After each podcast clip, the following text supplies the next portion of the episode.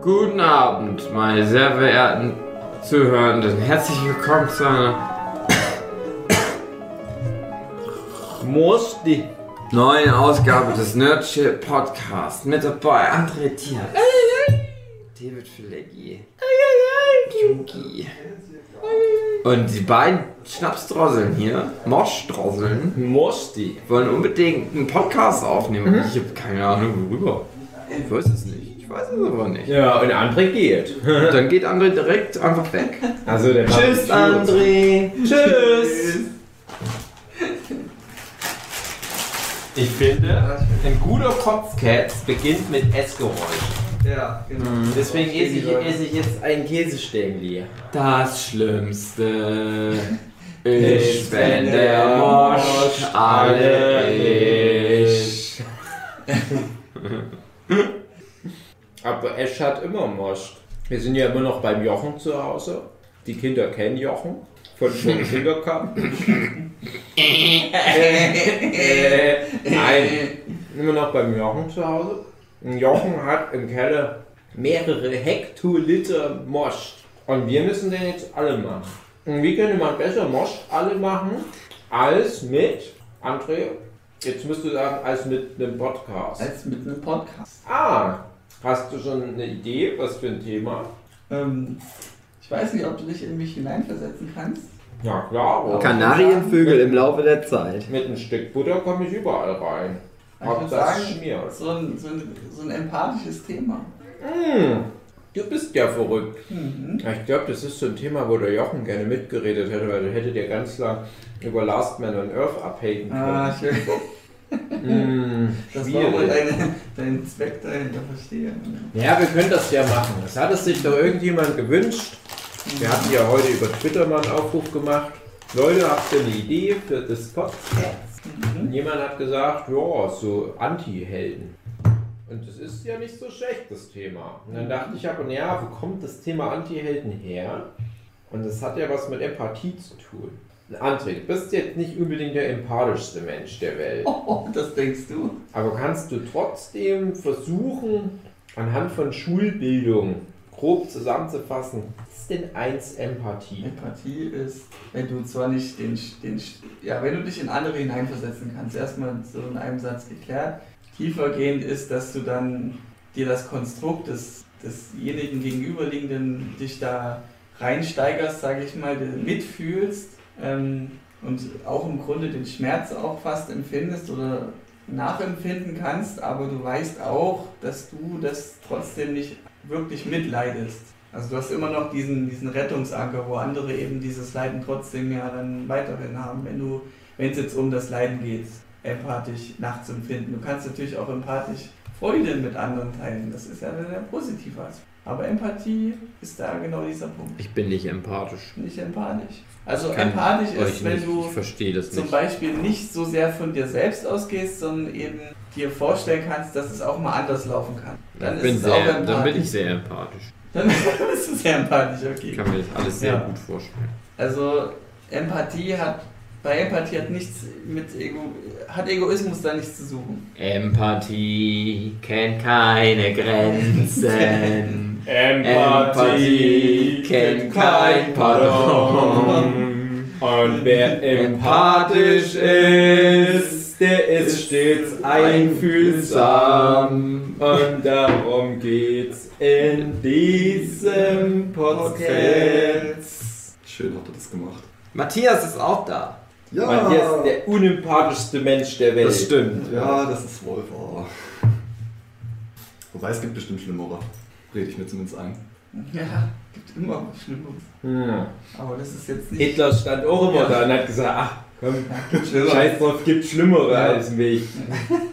Komm, das machen wir noch jetzt Ja, hier mit ja. den Juden. ne? Gibt ja immer noch Schlimmere. Was, das sympathischer Hitler verglichen wird. Ja. Aber für Hitler könnten wir ja in gewisser Weise Empathie haben, weil es ja ein verkappter Künstler. Das ist nämlich das Ding mit Empathie. André, deine Definition war wirklich zu Tränen rührend.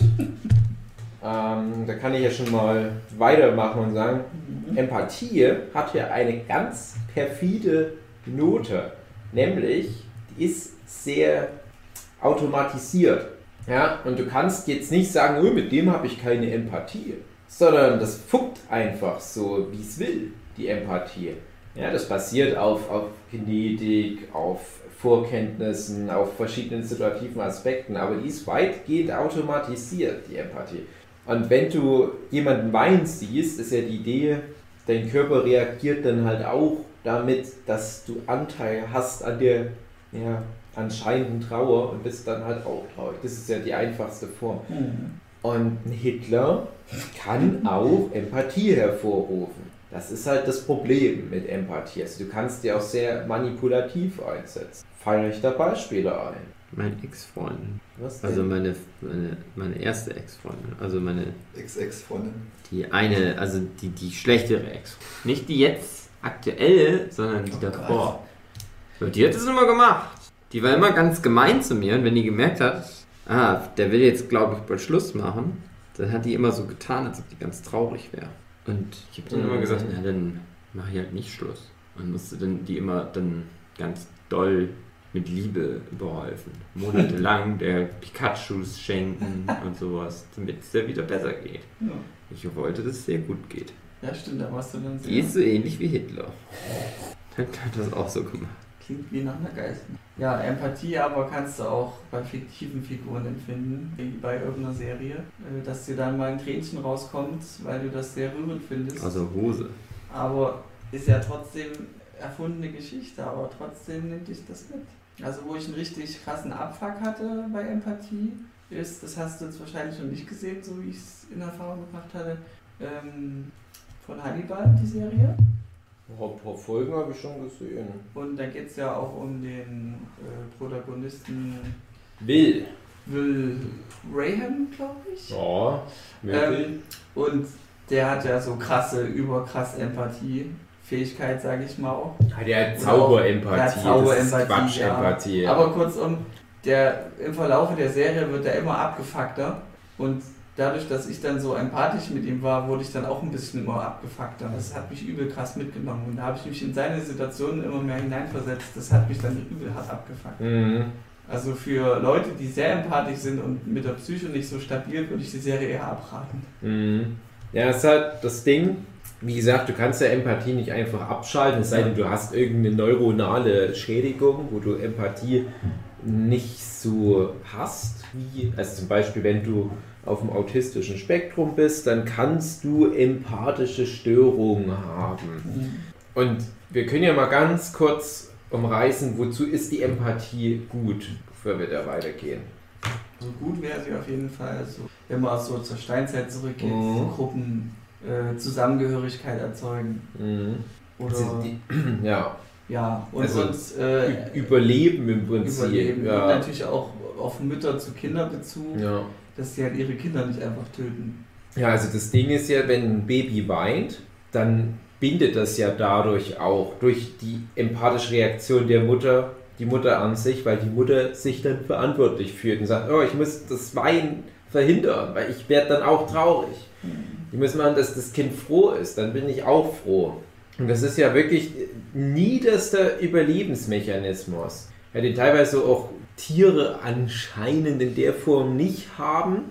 Und ja, wir kennen ja die Maslow'sche Bedürfnispyramide. Du hast ja ganz unten wirklich das Sichern der nackten Existenz Mhm. und dann ja, kommst du höher, höher, höher und dann hast du irgendwann halt mal soziale, na, erstmal soziale Bedürfnisse, Mhm. weil du halt weißt, ja auch ein soziales Gefüge hilft mir. Es geht ja immer irgendwo ums Überleben, wenn du es ganz weit runterdrückst auf, auf evolutionspsychologische Ebene. Und da ist ja auch das Ding, wenn du sozial Anschluss hast, hast du es im Leben leichter. Wenn du sozial Anschluss finden willst, ist es einfacher, indem du einfacher Anschluss zu finden, indem du äh, gewisse ja, Regeln dieser sozialen Gruppe für dich übernimmst. Ne? Das Thema hatten wir im Politik-Podcast, interkulturelle Kommunikation. Du kommst in eine neue Gruppe und adaptierst deren Marotten, deren Sprache, deren Regeln und so weiter. Und wenn die Gruppe zum Beispiel bestimmte Insiderwitze hat und lacht über was und du lachst mit, ja, als empathische Anteilnahme fühlt halt auch die Gruppe dass du zu der Gruppe gehörst. Stell dir mal vor, wir machen ja jetzt ja auch gerade einen, einen Workshop wieder, wo wir, glaube ich, gerade zu siebt sind. Und wir hätten jetzt jemanden dabei, der überhaupt nicht über unsere ganze Scheiße lachen könnte, die wir immer so von uns geben. Dann hätte der oder die das auch schwer, von uns in die Gruppendynamik so mit eingebunden zu werden. Wenn wir dann sagen würden, hm, aber da fehlt uns so dieser emotionale Zugang zu der Person. Und das kann halt Empathie vereinfachen, indem du manchmal gar nicht anders kannst, als zu lachen, weil dein Gehirn gelernt hat, im Zweifelsfall, wenn die anderen lachen, auch mitlachen. Weil das hilft meinem Wirt, obwohl du es vielleicht gar nicht lustig findest. Mhm. Es ist dieselbe Nummer mit dem Gehen, wenn jemand im Raum geht und du musst mitgehen. Und ich habe es bestimmt schon mal in einem anderen Podcast erwähnt. Was ruft das hervor? Welche neuronale, fantastische Mikroeinheit? André liegt auf der Zunge. Es sind die, es sind die Spiegelneuronen. Spiegelneuronen. Spiegelneuronen, die ja. Spiegelneuronen feuern. Und man macht da viele Tests gerade mit Makakenaffen. Ja, das hatte ich auch an der Uni, hatte ich Spiegelneuronen-Seminare. Und unsere liebe Mitpotzketzerin und Workshop-Kollegin, die Anna Backfisch Backhausen, vielleicht hört sie ja noch unseren Scheiß, vielleicht ja, nicht, die hat eine Schwester und die hat das direkt studiert. Mit der konnte ich da mal krass abnörden über Spiegelneuronen. Spiegelneuronen, die feuern, wie man so schön sagt, in der Neuronalwissenschaft, Psychologie. Und die machen genau das. Jemand geht und dein Gehirn spiegelt das. Sagt, hey, auch gehen. Und Kinder funktionieren ganz extrem auf Spiegelneuronenbasis, weil Babys halt so automatisiert sind von ihrem Grundbausatz, der im Gehirn schon mitgeliefert ist, bevor diese ganzen Sachen wie Bildung und Ethik und sowas einsetzen, funktionieren Babys ganz stark auf Spiegelneuronen. Und die Mutti lacht und das Kind lacht auch, weil die Spiegelneuronen sagen, genau das imitieren, was du siehst. Muskel anspannen, bla bla bla, der Rest kommt von alleine. Und das ist halt wie so ein erstes Survival-Kit sozusagen, wenn wir wieder bei dieser Maslow'schen Bedürfnispyramide sind. Also die Spiegelneuronen, die gehen uns aber auch nicht verloren. Und deswegen Empathie ist auf neuronaler Ebene halt genau das. Ja, ja, nicht so interessant klingt das erstmal. Aber der Punkt, auf den ich jetzt zum dritten Mal hinaus will, ist, es ist ja automatisiert alles. Und wir sind Opfer dieses Systems. Ein System, was auf Affen- und Höhlenmenschenzeit zurückgeht. Und jetzt sind wir aber Menschen, die Fernsehen gucken. Und darauf ist unser Gehirn noch gar nicht gefasst. Das ist noch gar nicht umprogrammiert. Und Gehirn weiß noch gar nicht so richtig auf dieser neuronalen Ebene, was der Unterschied ist zwischen wir gucken Fernsehen und wir sind in der echten Welt. Und deswegen denkt es, oh, wir sehen irgendjemanden im Fernseher. Das ist wie dieses soziale Gruppendynamik-Ding das ist irgendein Psychopath, der lacht sich gerade einen ab, weil er jemanden umgebracht hat. Ja, wir müssen auch dieses Lachen Spiegelneuronen feuern. Das bedeutet jetzt nicht, dass wir dann auch lachen, trotzdem können wir das schlimm finden. Aber wir haben zu einem gewissen Grad eine Zwangsempathie, ja, weil wir halt evolutionsmäßig zu langsam sind. Wir können nicht Schritt halten mit der medialen Entwicklung. Und deswegen passiert das komischste Zeug, wenn wir. Filme gucken. Ja. Oder was auch immer. Und auch da nochmal ganz kurzer Examen. Lange Monolog, Entschuldigung. ähm, je realitätsnäher oder je weniger abstrakt das Medium ist, was wir aufnehmen, desto stärker die Empathie. Deswegen ist es auch schwieriger, zum Beispiel beim Lesen mhm. empathische Reaktion zu haben. Ja. Oder wenn du ein altes Videospiel spielst und hast nur so eine Pixelfigur, weil du brauchst einen Ankerpunkt, du brauchst sowas wie Augen, Münder und so weiter. Das hilft in unserem automatisierten Prozess im Gehirn. Aber Empathie ist natürlich bei Weitem nicht nur automatisiert, es ist ein Teil davon, vielleicht 50 Prozent, teilweise weniger. Der Rest ist antrainiert, viele, viele Jahre. Und bei Hannibal kommen dann auch gewisse Konventionen über zum Beispiel Wissen über Aktion, bla bla bla. Wollt ihr mal noch ein paar andere solche Sachen aufzählen? So äh, Anti-Helden, sage ich jetzt mal, aus Film, Funk, Fernsehen. Die Bösesten. Wo ihr aber, ja genau, die Bösesten, wo ihr aber trotzdem sagt, ja, aber geiler Typ irgendwie. Ich finde es mhm. cool, ich bin trotzdem für den. So Top 10. Walter White. Mhm. Warum, Hugi? Was ist mit, was, wie, warum der? Na, weil, na, weil, der macht, wie erstmal fängt er an, der will nur für seine Familie dass das gut ist für seine Familie. Das kann man ja nachvollziehen. Ich möchte auch, dass es der, der, der Taylor oder wie die hieß, gut geht. Skylar war. Skylar. Ja. Und dem behinderten Junge. Und dem Baby. Finn. Flynn. Flynn. So will ich ja auch das Ding Und das geht. Baby. Und dann gucke ich das ganz lang an und wachse mit dem Walder und merke, ey, der Walder, der mag aber auch gern böse sein. Ich denke so, oh, ich möchte eigentlich auch böse sein. Ich möchte auch eher cool. Ich bin auch geknechtet wie Walder von der Gesellschaft. Und Jetzt macht der Walder aber so böse Sachen. Aber eigentlich hat er recht. Es ist cooler, Mhm. böse zu sein. Und gut, nett zu seiner Familie zu sein. Und da bin ich dann auch traurig, wenn es dem Walder schlecht geht. Mhm. Obwohl der so böse ist, weil der schlechte, böse Sachen, die ich nicht gutheißen kann, aber ich mir denke, naja, aber in seiner Situation hätte ich vielleicht es auch so. Ja, das Perfide ist ja auch, dadurch, dass du am Anfang wirklich noch legitim sagen kannst, nö, das ist ja nicht so schlimm, was der macht, Hm. wächst du ja auch auf so einer emotionalen Ebene mit dem so zusammen, bleibt ja gar nichts mehr übrig, als die, halt für den zu sein. Ich würde Mhm. jetzt vielleicht Jochen was anderes sagen, weil der ist ja anscheinend dann bei manchen Figuren anders eingestellt. Deswegen wäre es ganz interessant, ihn dabei zu haben. Ich habe das immer, wenn ich negativen Figuren lang genug dabei zugucke, wie die versuchen, ein Ziel zu erreichen, dass ich dann irgendwann, wenn die halbwegs authentisch und gut geschrieben sind, trotzdem für die bin. Wenn die unlogisch handeln, wie zum Beispiel viele bei Lost, dann sage ich irgendwann mal, ja, aber so funktionieren ja Menschen nicht. Dann ist es mir scheißegal. Aber das Perfide ist ja, dass ein Walter White trotzdem ganz viele Sachen hat und macht, die ihn erden. Auch wenn er schon böse ist, wenn er schon ge hat. Wo du dann sagst, ja, aber darin erkenne ich mich wieder. Da habe ich wieder diesen emotionalen Anker, diesen empathischen Anker, diese Verbindung zu ihm. Ich, ich kann relaten mit dem. Er hat irgendwo vielleicht eine andere Abzweigung genommen. Aber wenn jetzt zum Beispiel irgendwelche Bösen, oder die Bösen einfach, wenn zum Beispiel irgendwelche Leute von der DEA kommen und ihn wegen Drogen hochnehmen wollen, dann bin ich trotzdem dafür, dass der im letzten Moment entkommt, obwohl objektiv gesehen die DEA-Cops ja Guten sind. Ja, schon. Aber mit denen habe ich ja keine emotionale Bindung aufgebaut über viele Staffeln. Sympathy for the Devil, sage ich nur. Teabag. Perfekto. T-Bag, das ist für mich, glaube ich, so. Böser, vergewaltiger Psychopath. Aber weil der so, der ist halt so unterhaltsam, dem zuzugucken in seiner Bo- Boshaftigkeit.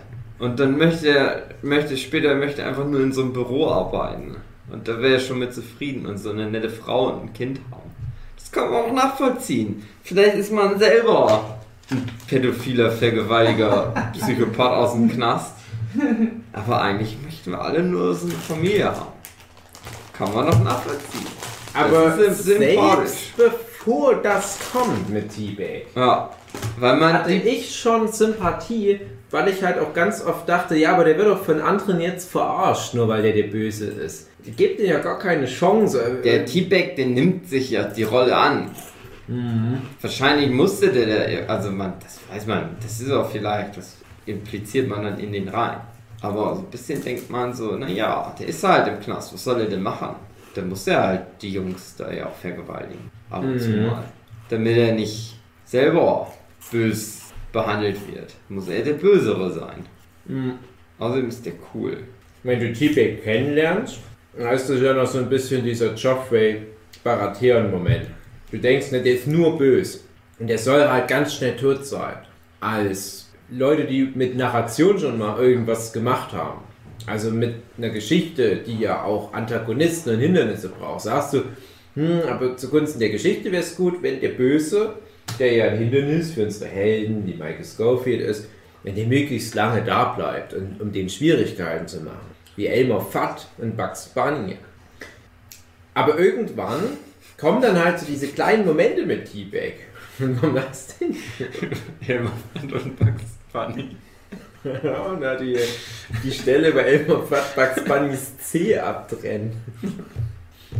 Naja, aber irgendwann hast du halt dann so viel Screentime mit T-Bag, dass du halt so ein bisschen hinter diese Fassade blickst. Und auch wenn das auch alles eher so negativ verhaftete Dinger sind, der, ist, der macht ja in der ersten Staffel relativ wenig, was irgendwie nett ist, sage ich mal, verstehst du trotzdem mehr die Persönlichkeit, weil das eine weitgehend gut geschriebene Figur ist. Na, vielleicht in späteren Staffeln mal mit ein paar Abstrichen, aber gerade in der ersten und zweiten Staffel ist T-Bag, finde ich, ziemlich wasserdicht erzählt.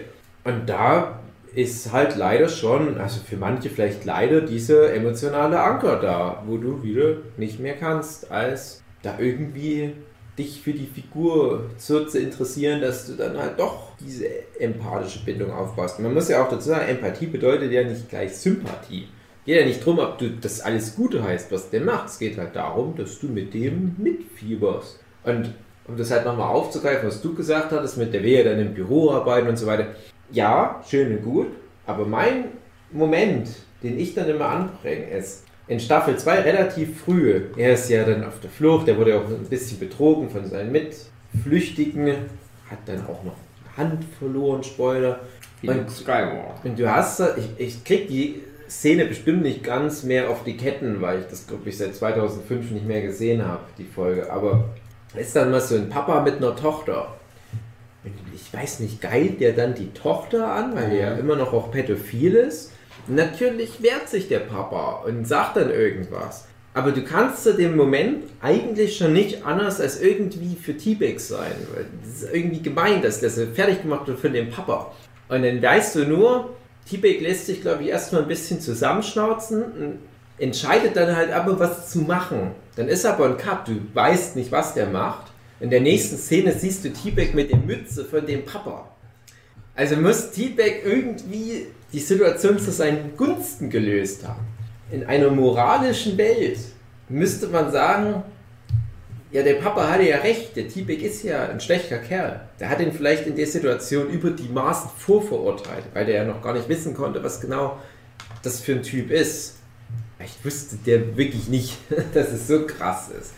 Schön und gut, aber trotzdem, weil du halt T-Bag zu dem Zeitpunkt für dich schon mehr so ins Herz geschossen hast, so komisch das auch klingt, denkst du, ah, cool, hat er seinen Willen durchgesetzt. Der alte Vergewaltiger, der alte pädophile Vergewaltiger. Und das fand ich für mich damals so gruselig, diese Erkenntnis. Das habe ich dann mal in einem Uniseminar über halt auch Spiegelneuronen Empathie erzählt. Alle, vor allem, soll jetzt nichts Sexistisches sein, aber vor allem die Mädchen oder Frauen bei mir im Seminar, so alle ganz schockiert. Wie kannst du nur, wie kannst du nur? Der Punkt ist, die haben es halt nicht gesehen. Und denen wäre es wahrscheinlich ganz genauso gegangen, wenn die ehrlich zu sich sind. Tony Soprano. Oh ja. Ich möchte nicht, dass der, der arme Tony von den FBI weggenommen Ich will es auch weggemacht nicht. wird, weil der, der ist auch nicht so nett und oft bös, aber das gleiche wie bei T-Bag, was du gesagt hast, alles schon vorher, zu den anderen Figuren. Mhm. Das gleiche, nur mit Mafia jetzt, weil Tony ist von der Mafia. Um dass ich mal was einwerfe, sehr beliebt. Oh, André ist auch da. Hallo, André. Hallo, hallo, Robi. Äh, war der Joker aus dem Batman Returns? Oh, nee, The Dark Knight. Dark Knight, Batman. Ja, ich hab's schneller gesagt als ihr. Ähm, Nein. weil er, weil seine Motivation auch sehr überzeugend ist, was er da tut. Ähm, dass das so viele einfach empathisch und sympathisch auch fanden, dass sie da schon viel mitgefühlt haben. Ja, ich finde den aber- Joker Geil finden. nicht. Passt Ja. nicht in die Ich finde find auch, André, ich will nicht böse sein, aber ich muss auch sagen, ich finde, das ist gerade das Ding mit dem Joker, was ihn aber auch so faszinierend macht, Mhm. dass er halt so ein, so ein unnahbarer Charakter ist, dass du beim Joker eben nie weißt, was die Motivation ist. Dass du nie weißt, was man als nächstes von ihm erwarten kann. Und wenn so eine gewisse Erwartbarkeit Mhm. erstmal hergestellt ist, Das das kommt durch Authentizität zum Beispiel. Glaube ich, dann tut das dem Empathieempfinden besser. Ich sage aber trotzdem, der Joker ist eine sehr interessante Herangehensweise an den Bösewicht. Ja? Aber ich glaube eben, weil es kaum möglich ist, da empathischen Zugang zu finden. Mhm. Und der Trend geht ja ganz klar in Richtung, ja, jeder Bösewicht, der muss halt so eine, so eine Figur im Graubereich sein. Na, und, und lass mal noch irgendwie da so Background-Story mit schwerkranken Kind noch mit rein. Siehe Kingpin bei Spider-Man und alle anderen Spider-Man-Charaktere, die mir gerade einfällt. Und so weiter. Ja, alle Bösewichte haben heutzutage noch irgendwie sowas, wo du sagen kannst, ah ja, kein Wunder, dass das so böse geworden ist. Und wenn es sowas ist wie, naja, das ist so ein Geschäftsmann und der hat da irgendwie so einen Minderwertigkeitskomplex und na, schlag mich tot. Und sowas kann natürlich auch sehr gut funktionieren, deswegen funktioniert zum Beispiel in Dark Knight, und das wäre die richtige Antwort gewesen, Harvey Dent. Ja, das ist sehr regelkonform. Ich finde aber, es gibt aktuell endlich mal wieder so einen Gegentrend mit einfach nur bösen Charakteren. Und ich finde das auch sehr erfrischend. So Charaktere, wo du halt auch mal wirklich weggehen kannst von diesem ganzen Empathie-Ding, sondern einfach nur, scheiß drauf, der ist einfach nur böse, kann auch mal cool sein. Ja, vor zehn Jahren hätte ich es wahrscheinlich noch genau andersrum gesagt. Wir haben jetzt so viele gute, ambivalente Graustufenbereiche. Na, jetzt ist auch mal wieder gut. Jetzt ist es fast schon die Regel, oder es ist die Regel, jetzt wäre es wieder die Kunst, einfach nur ganz platt. Einfach nur ein Böser. Na gut, aber wenn die Bösen so eine Backstory haben, dann haben die eine nachvollziehbarere Motivation als einfach nur alles tot machen. Genau, aber es kann, wenn es gut gemacht ist, ja erfrischend sein, alles tot machen. Und zum Beispiel ja auch ein Bild, also ja, jetzt bringe ich mal ein Beispiel. Nennen wir mal Imperator Palpatine und Darth Vader in Star Wars. Darth Vader kannst du ganz gut nachvollziehen. Ja, er ist irgendwie geschunden und ist halt immer noch jemand über ihm, der ihn dann auch in gewisse Richtung zwingt und wo dann Darth Vader so gewisse Elterngefühle entwickelt, merkst halt auch, ja, okay, jetzt wird er auch langsam charakterlich besserer Typ.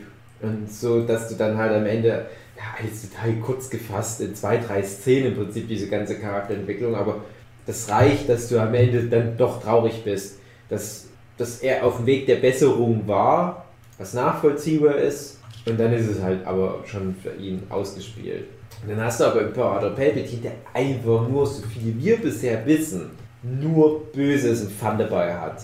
Das ist wirklich nur so nach mir die Sinnflut, fuck off, geiler Masterplan und äh, alle tot machen, Blitze abschießen, dabei immer noch so geil lachen, so, ah, das macht doch Laude ohne Ente. Hoppla, äh. Ja, aber wie gesagt, das ist halt ein schmaler Grad. Du kannst halt ganz schnell so einen Bugs Bunny Bösewicht sonst haben, wenn du das halt nicht gut hinbekommst. Wir hatten doch neulich, glaube ich, erst irgendein Gespräch auch, vielleicht auch ein Podcast, was halt auch darum ging, dass wir das bei diesem bestimmten Ding sehr erfrischend fanden, äh, dieses Schwarz-Weiß. War nicht The Boys, oder? Ja, ja, The Boys, ah, ja, kann, kann sein, dass das mit reinfloss. Also The Boys, da hatten wir auf alle Fälle bei Homelander ja auch. Genau. Ähm, Homelander ist noch so ein bisschen, ja, also Aber da es ist kann wirklich, ich- Der- der tut ist halt so. schon sehr, sehr einseitig böse. um Das stimmt. Das, ist im Sympathische zu Hm. nehmen, da ich hatte schon so ein bisschen Angstrespekt vor ihm, wo er dann so böse Sachen anfing zu machen. Das Ja. war dann schon echt beängstigend, weil du Aber- weißt, die können sich nicht wehren dagegen. Aber Homelander ist halt wirklich, aber glaube ich, auch deswegen schwierig, da überhaupt Ja. empathisch Zugang zu finden. Eben, weil er machen kann, was er will und das auch macht. Ja. Während ein Superman zum Beispiel, ja, wenn es mal eine gut geschriebene Superman-Story ist, ja trotzdem noch moralisch in der irdischen Welt verankert ist und dadurch verletzbar. Homelander ist nicht verletzbar und Mhm. dadurch nimmst du da auch ganz viel so Projektionsfläche raus. Ja, ja, ne, stimmt. Homelander, Na, Dings war's, äh, aus The Tick. Tick der Stimmt, Böse. der Terror, genau. Terror. Der auch einfach nur scheiß drauf, ich bin nur Einfach böse. Ja. Ja, Jackie Daran Earl hatte ich auch die ganze Zeit so gedacht, aber Ja, ich dachte auch, es war Hat's irgend so ein. Superhelden-Ding. Und dann dachte ich halt an solche Charaktere aus Marvel Cinematic Universe, aber das sind alles solche, die irgendwo noch so ein, ich verstehe so halbwegs. es gehört wohl zur Marvel-Formel. Ja, genau, es gehört zur Marvel-Formel. Das finde ich aber fast schon schade. Hm. Es gibt im Marvel-Universum, also im Comic-Universum, gibt es solche, ich bin einfach nur böse Charaktere. Naja, aber kommen wir auch noch dazu. Ja, Matthias, hast du irgendeine Anti-Heldenfigur, wo du sagst, ja, ist zwar halt Scheißkerl irgendwie, aber ich kann nicht anders als für den zu sein. Roy Seifer. Ähm, tatsächlich glaube ich, ich würde fast schon sagen, die meisten. Ähm, zum einen, weil die meisten halt äh, fast schon leider nachvollziehbar sind. Ähm, sagen wir, ich habe ein bisschen das Problem, dass ich äh, so ziemlich alles, was irgendwie logisch nachvollziehbar ist, auch nachvollziehen kann und mich dann halt ein bisschen in die Leute reinversetzen kann, egal wie die Figur dargestellt ist oder egal wie böse oder abstrus die dargestellt wird. Das Ähm, Atomkraftwerk solange- bei Tschernobyl. Solange das nachvollziehbar ist, ich Ja, habe ich die dich. halt Ich verstehe dich. nicht gesehen. Aber äh, tatsächlich kann ich so ziemlich die meisten Leute irgendwie nachvollziehen oder die meisten Charaktere irgendwie nachvollziehen. Ähm, ich würde jetzt nicht sagen, dass die alle deswegen unbedingt sympathisch sind, aber zumindest, äh, ja, ich finde in, in den meisten Charakteren, egal ob es die Bösewichte oder die Guten sind, irgendwie was Positives, wozu ich einen Zugang finde. Ja, beziehungsweise, äh, um wieder auf das ursprünglich zurückzukommen, nicht mal unbedingt positiv, aber was, wo du dich drin wiedererkennst. Das kann ja auch neutral betrachtet was sein, aber. Da kommt ja die Natur. Sie hat die Lunte gerochen. Spike von der Buffy, du! Spikere! Hey, hey, hey! Ja, Buffy hat ja einige. Ja. Spike ist natürlich. Das ist, das ist ja. Das. Luki, erzähl doch nochmal all die Jahre nach dem Buffet-Podcasts über Buf- Buf- Speak. Das ist ein böser. Ich dachte, ihr redet jetzt über die Empathie. Ja, es Ja. geht über. äh, Es geht um jetzt Bösewichte, aber die, weil wir so empathisch sind, wird das die mögen. Es ist ganz einfach Ach, das zusammengefasst. ist ja langweilig. Oh, Jetzt bin ich hergekommen, weil ich dachte, das wird wirklich eine Diskussion über. Ja, ist es doch auch. Und du hörst das erste Wort und sagst, es ist Du siehst langweilig. erstmal nur das Natalia kann sich überhaupt nicht in uns reinversetzen, in unsere tiefen Ja, Gefühle als Das ist Jungs. nicht sehr empathisch von dir. Wir haben gerade mit mindestens eine Viertelstunde lang Empathie definiert. Aha. Und was da evolutionsbiologisch der Grund ist, warum wir das haben und was neuronal passiert bei Empathie. Es gibt ja auch verschiedene äh, Aspekte und Sorten von Empathie. Weil zum Beispiel so ein Psychopath, der sieht ja ganz, ganz viel, aber fühlt nicht. Und dann gibt es Menschen, die fühlen, aber sehen nicht. Also Blinde. Nein, nein. Zum Beispiel, zum Beispiel, ja. Also nur weil du jetzt nicht siehst, dass der, der jetzt verletzt ist, heißt es ja nicht, dass du un unempathisch bist. Du bist ja fähig zu fühlen. Aber es gibt ja zum Beispiel so Psychopathen, die sehen, dass der verletzt ist, aber fühlen dabei nichts. Also es gibt schon zwei Aspekte. Deswegen kann man nicht allgemein. Ja, also wir haben das halt kurz zusammengefasst mit, es gibt natürlich Möglichkeiten, dass neuronale Störungen die Empathie aushebeln oder beeinflussen. Aber äh, wenn sie halt funktioniert, dass sie dann halt auch aus Wesentlichen zwei ja, bis, bis drei Einflüssen sich zusammensetzt. Das ist halt einmal die Genetik, angeborenes Verständnis von Empathie, dann halt, was du lernst im Laufe deines Lebens, moralische Regeln und so weiter. Ah, Es gibt natürlich auch noch situative Aspekte, die finde ich aber immer langweilig. Sowas wie, äh, du kannst nicht die Empathie für die Figur in dem Moment aufbauen, weil du, äh, weil so lauter Straßenlärm draußen ist. Und ja, das finde ich dann langweilig, sich darüber Gedanken zu machen. Aber das ist rein wissenschaftlich ein Faktor, auf den man achten muss. Ja, ne, wir gehen natürlich gerade schon von dem neurotypischen Fall aus, wie in der Popkultur Empathie eingebaut wird, um halt zum Beispiel aber auch zu manipulieren. Und aktuell haben wir halt aufgezählt, welche Figuren, welche, ich sag mal, moralisch gesehen eher negativen Figuren trotzdem sehr viel Empathie von uns abverlangen und dadurch halt auch für uns Figuren werden, für die wir im Zweifelsfall sind, wenn es zu einer Konfliktsituation kommt. Und wir versuchen das kurz zu ergründen, warum das für die Figuren so gilt. Wir haben jetzt gerade, ich weiß nicht, ob du es gesehen hast, äh, Spike von Buffy. Ein Vampir. Und Vampire sind eigentlich böse in Buffy. Ja, ich glaube, ich habe ein paar Episoden gesehen. Ich weiß schon, worum es, um wen es geht. Ich kann aber nicht versprechen, dass ich alle gesehen habe, dass den Charakter umfassend Ja, na, du kannst ja da- Aber ich glaube, ja, vielleicht. Nach ein paar Beispielen, vielleicht fällt dir ja auch dann noch jemand ein, den vielleicht dann aber auch die Zuhörenden möglichst alle kennen. Ähm, wir hatten zum Beispiel auch Walter White von Breaking Bad, das sollte ja mittlerweile auch so ziemlich jeder kennt, die Figur. Ja, aber Hugi, erzähl doch nochmal was zu Spike. Warum ist das so? Oder was ist so sein Arc, dass dich das empathisch in den Bann reingezogen hat? Ja, der ist der böse Vampir, Mhm. aber der fühlt immer so viel. Ja. Das, und der wird immer schlecht behandelt von den Leuten. Oder man irgendwann denkt man sich, oh, Spike, Schön zusammengefasst. das ist immer so schlecht. Ich finde ganz aber der wichtig- Spike macht auch ganz viel immer falsch. Und da muss man sich immer So ärgern. Spike! Spike, Zurück reiß dich doch mal zusammen. Du willst doch auch, dass die Leute dich mögen. Der ist aber halt auch cool. Und der hat immer lustige Sprüche. No. Und der nimmt es manchmal nicht alles so ernst. Aber manchmal auch schon. Wenn ihm was ernst. Ich finde wichtig bei Spike, dass die ganzen Vampire bei Buffy sind immer alles so überzeichnet und pathetisch und so überweltlich. Und Spike, der ist einer von uns. Der mag gerne so Musik anhören und mit dem Auto rumfahren, Bier trinken und Zigaretten rauchen, wie wir. Und die anderen Vampire, na, die sitzen da alle noch in ihren aristokratischen alten Herrenhäusern. Spike, der fährt durch die Kante und hat eine gute Zeit. Und ganz wichtig finde ich dann Staffel 4, wo die ja Spike gefangen haben. Krasse Spoiler, jetzt braucht ihr nie wieder Buffy gucken. Ich habe es euch für alle Zeit ruiniert. Und da gibt es so ganz viel, wo, wo Spike menschelt. Wo er halt die Fassade nicht mehr aufrechterhalten kann. Weil sonst, da ist es halt so, Buffy kommt mal vorbei und trifft den Spike. Und Spike, der kann so kurz... Also du musst jetzt nicht die ganze Zeit deine Ohren penetrieren mit deinen Fingern.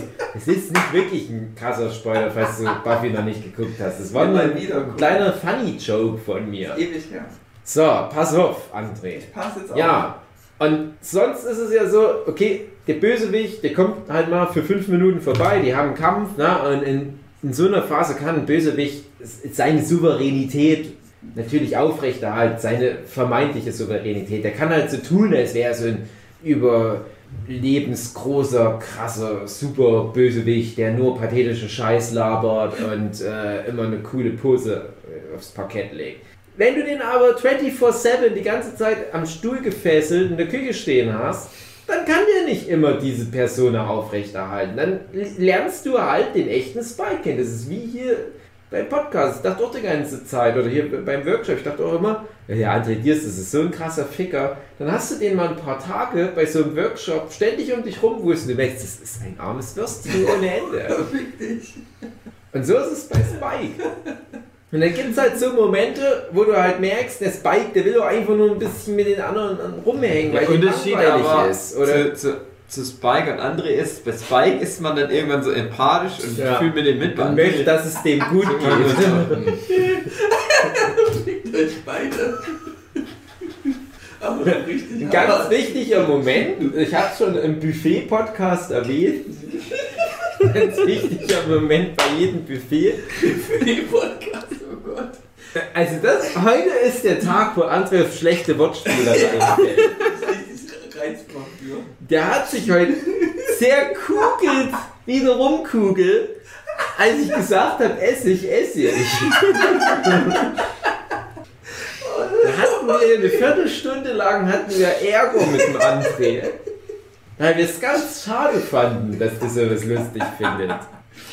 Aber ich habe dir schon gesagt, dass ich nur lache, weil du weißt, dass ich deswegen lache und das ist dann so eine Das ist so fünf Ebenen Scheiß. Ja, Bei mir kommt Ebenen. nur an, der lacht über irgendwelchen Scheiß. Das ist keiner von den Guten. Das ist nicht wie Spigge. Spigge. Spigge für ein Buffet. Jetzt soll ich aber mal meinen Satz zu Ende erzählen, Ja, okay. Das ist die Szene, wo die irgendwie frühstücken und dann Spike ist ja Vampir und der muss halt Blut trinken die müssen den ja am Leben erhalten, weil er, wie er sagt, sonst zum wandelnden Skelett wird.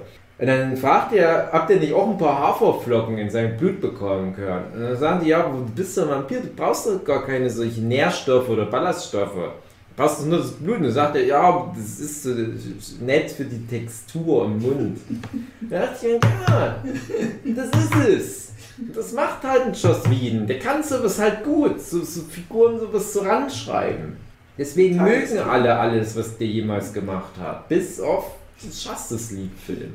Der ist so bisschen- Also er hat das auch versucht. Selbst da, er hat ja in dem Justice League-Film zum Beispiel den Grundstein gelegt, wie Aquaman ist. Und der Aquaman-Film ist ja nicht so schlecht, eben weil du da gut menscheln kannst. Mit dem. Hast ja der Flash-Film wird nur scheiße, wenn es irgendein jemals geht. Du sitzt nicht den DC-Podcast an, Ja, Komm wieder runter. Ich beruhige mich. Ständig mit DC.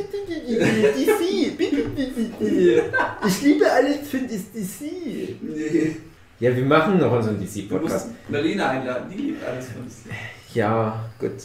Du meinst hier Momo. äh, DEG, Deutsche Gabbana. oh, Frauen, Schuhe, Handtaschen. Oh, schon wieder eine neue Frisur, Marlina? Ja, ich kann nicht alles, ich bin halt ein Mädchen. Deswegen fehlt mir der empathische Zugang zu Frauen. Bei Makakenaffen, wenn die sich mal ins Ellenbogengelenk rammeln, dann bin ich auch traurig. Jetzt bin ich auch traurig. Eine Frau, die kann mit 108 Sachen gegen Baum fahren. Nicht eine Träne. Ich glaube,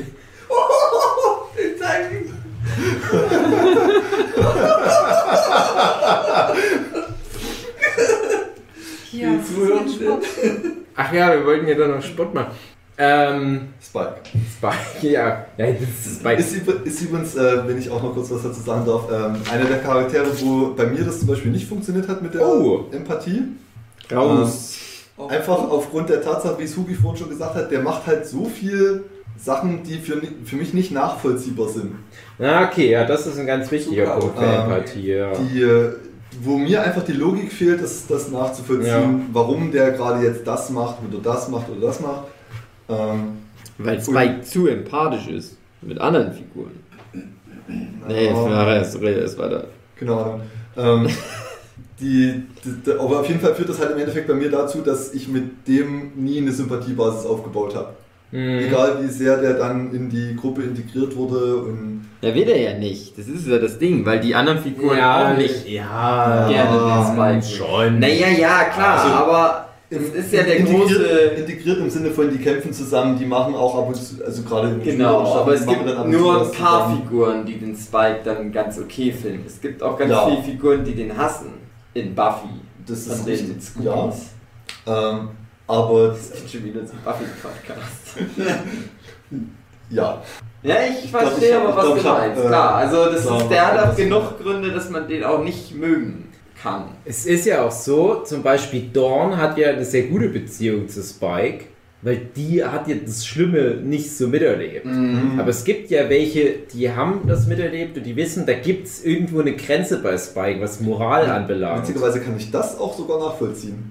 Eben gerade weil halt da, oder weil mir bewusst ist, dass da der, diese ganzen Ja. negativen Einflüsse fehlen. Also sprich, warum da Sympathie besteht, Mhm. verstehe ich.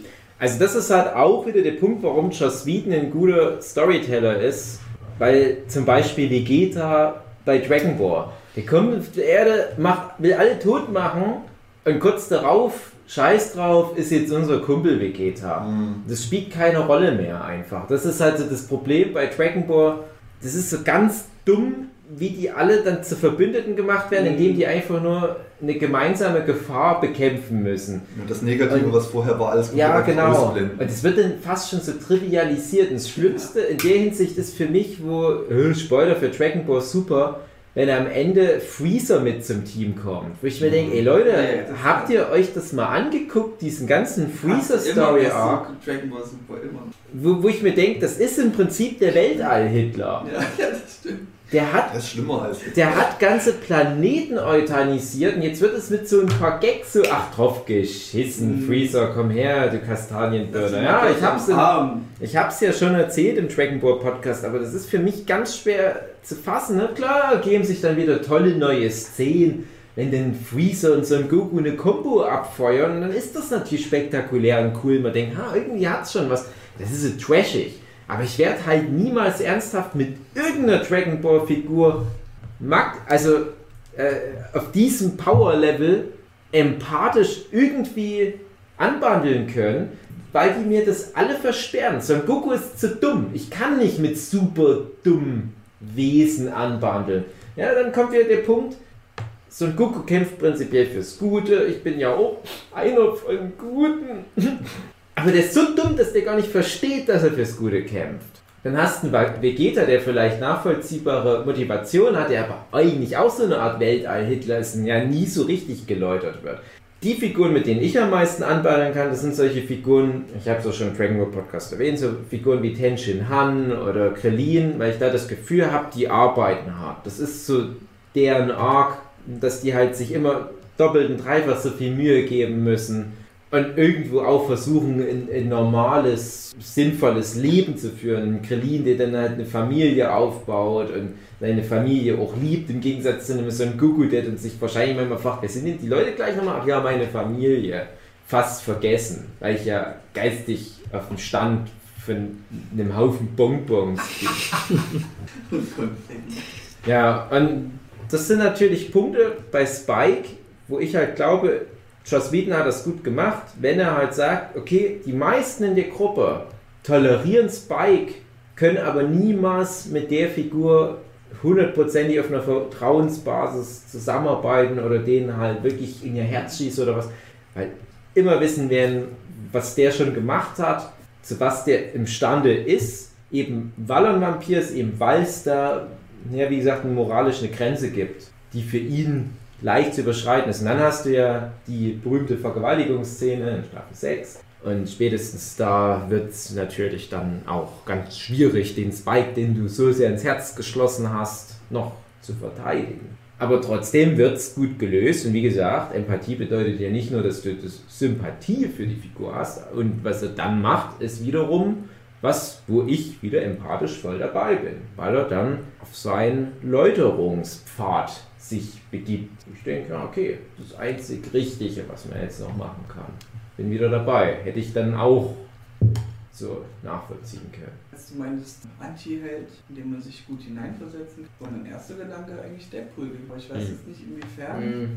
ob das jetzt dann noch gilt äh, mit Empathie, ja. weil das mehr so auf der Spaßebene ist. Ja. Und diese dramatische also Spaß schließt ja nicht aus. Die Krebsstory ist höchstens so das Empathische. Aber pass auf, das ist, das ist auch wieder so ein bisschen wie mit dem Joker-Film. Ich finde Deadpool, mhm. eben weil er halt auch so dieses Breaking with 4 Ding am Laufen hat, auch das macht ihn gar gerade wieder interessant, dass er halt so unberechenbar ist, aber Unberechenbarkeit, finde ich, geht mit Empathiepotenzialverlust einher.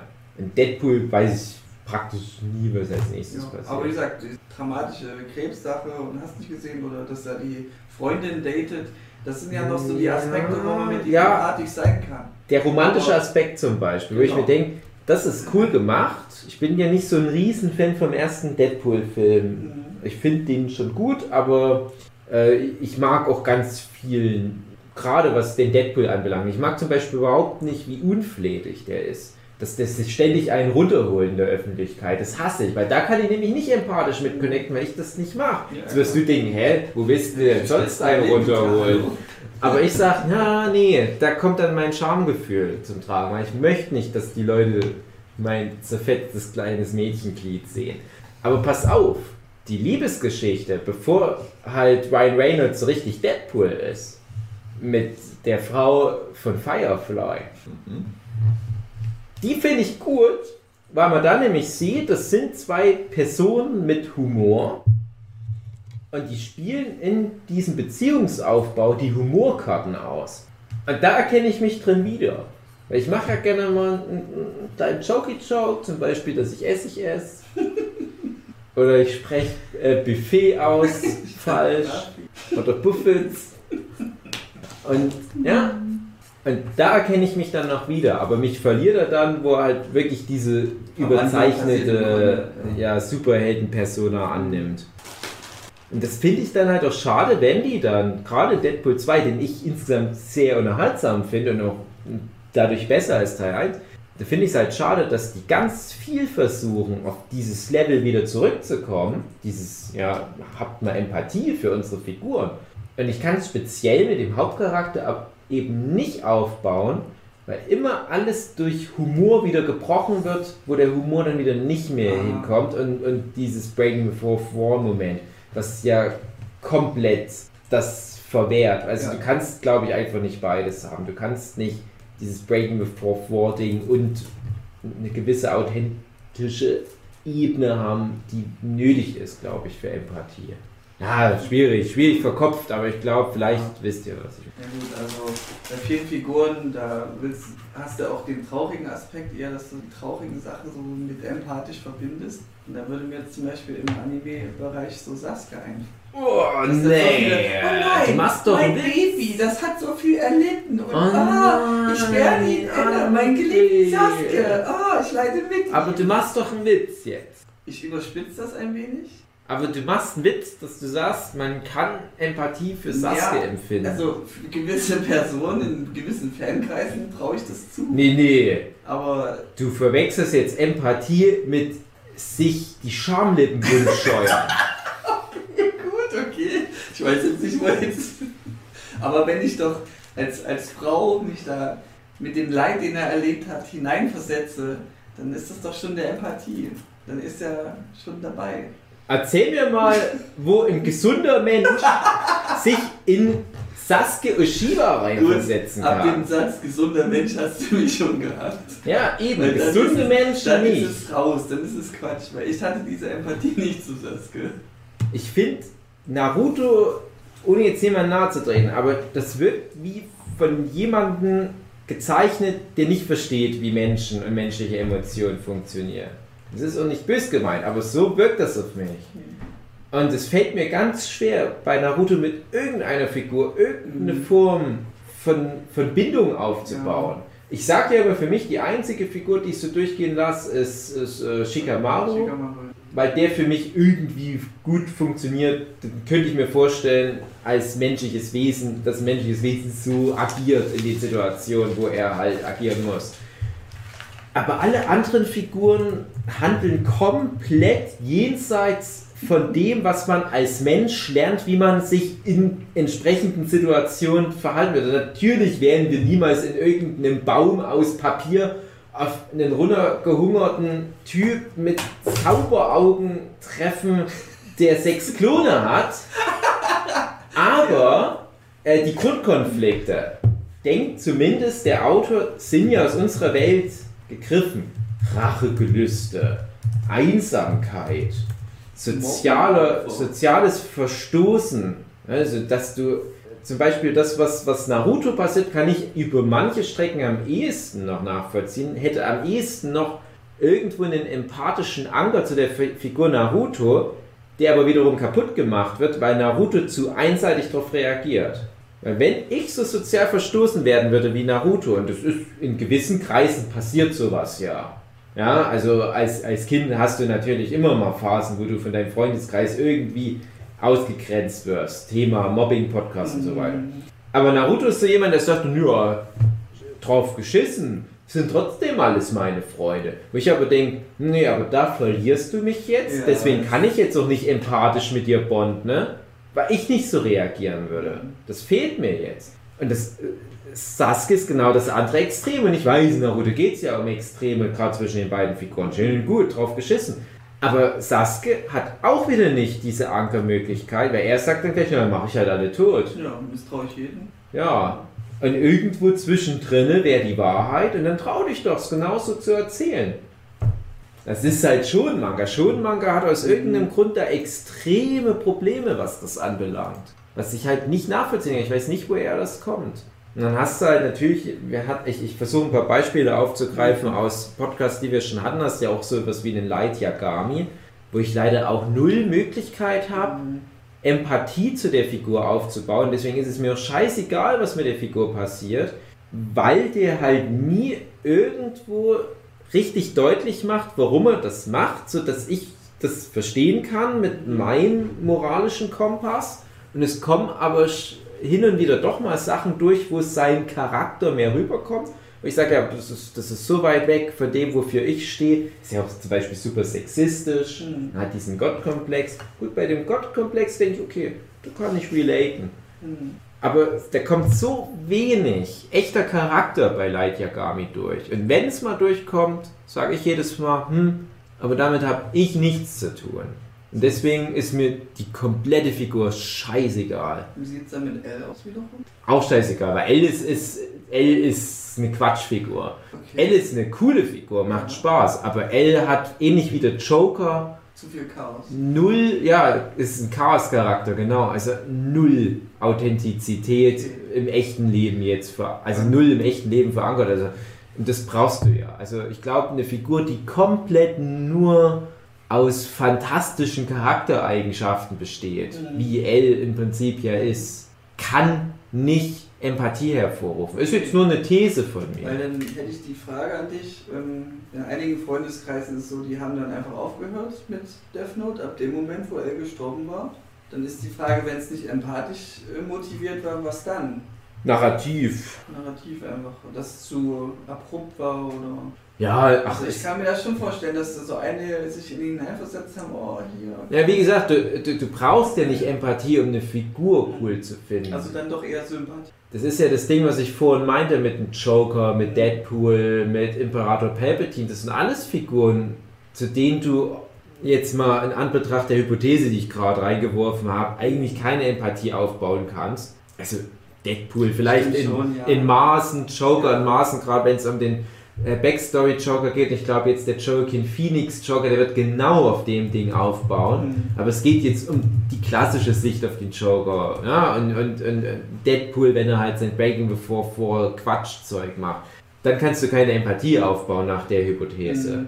Aber trotzdem machen ja die Figuren Spaß. Aber ich finde, du brauchst in jeder Geschichte Figuren, zu denen du Empathie aufbauen Schon. kannst. Und es gibt aber Geschichten, es gibt auch super erfolgreiche Geschichten, wie zum Beispiel Naruto, wo du halt eben keine Empathieanker hast. Und ich verstehe nicht, warum man sich für sowas entscheidet. Es ist wahrscheinlich auch keine bewusste Entscheidung, aber gerade bei Naruto, ich, ich frage mich dann halt, was ist da denn passiert, dass da niemand all die Jahre erkannt hat, dass die es komplett verpasst haben, eine Figur mit so einem Zugang zu erschaffen. Vielleicht immer mal im Detail. Du hast immer mal so schablonenhafte Backstories, die genau darauf abzielen sollen, wo ich mir aber denke, ja, aber ihr habt mich schon verloren. Also mit sowas braucht ihr mir jetzt nicht mehr ankommen. Aber Ach. vielleicht hat er es dann doch für andere. Ja, ich glaube aber, Naruto ist auch in vielerlei Hinsicht ein Blender, was das anbelangt, wo die Leute natürlich ja auch nicht reflektieren, na, wie ist denn da eigentlich meine empathische Anteilnahme? Aber man muss auch dazu sagen, Empathie kann ja auch nur im Moment funktionieren. Und für Momente blitzt natürlich trotzdem Empathie auf bei Naruto. Du kannst ja, wie gesagt, Empathie auch manipulieren. Und das ist ja das, was ich vorhin meinte mit der automatisierten Empathie. Die blitzt manchmal fast schon unwillkürlich auf. Und da können wir dann auch nochmal ausführlicher drüber reden. Äh, ja, ich glaube, ach komm, wir machen jetzt schon mal den Übergang. Ich glaube, Hugi ist gerade eh äh, ja, weg, in Anführungsstrichen, um nicht kacken zu sagen. Ähm, also, jetzt ist ja auch die Sue gerade wieder da und jetzt ist auch der Matthias da. Und wir hatten neulich mal mit einer gemeinsamen Bekannten auch ein großes Studiending zum Thema Empathie am Laufen. Und es ging dabei auch darum, dass wir an einer Studie teilnahmen, wo uns Filmschnipse gezeigt wurden, teilweise ohne Bild, teilweise ohne Musik, teilweise ohne Ton, bla bla bla. Und wir sollten dann nach einem Fragebogen so verschiedene Sachen bewerten, woraus dann wiederum geschlussfolgert wurde, wie unsere empathische Anteilnahme war. Und es wurden parallel dazu physiologische Daten gemessen, sprich Blutdruck, äh, Hautleitfähigkeit, so Zeug halt. Das sind alles so Sachen, die mit Empathie rein physiologisch einhergehen. Also wenn du besonders mitfieberst mit einer Figur, schlägt dein Herz natürlich mehr und du schwitzt mehr und so weiter. Und das ist dann im Prinzip auch eine Möglichkeit, Empathie irgendwie zu messen. Eigentlich bräuchte man aber äh, äh, CRT, um genau zu messen, wie deine Empathie funktioniert. Ne? Darauf will ich aber gar nicht hinaus. Jedenfalls, wir haben an dieser Studie teilgenommen und es ging speziell in der Studie darum, wie Musik sich auswirkt auf Empathie.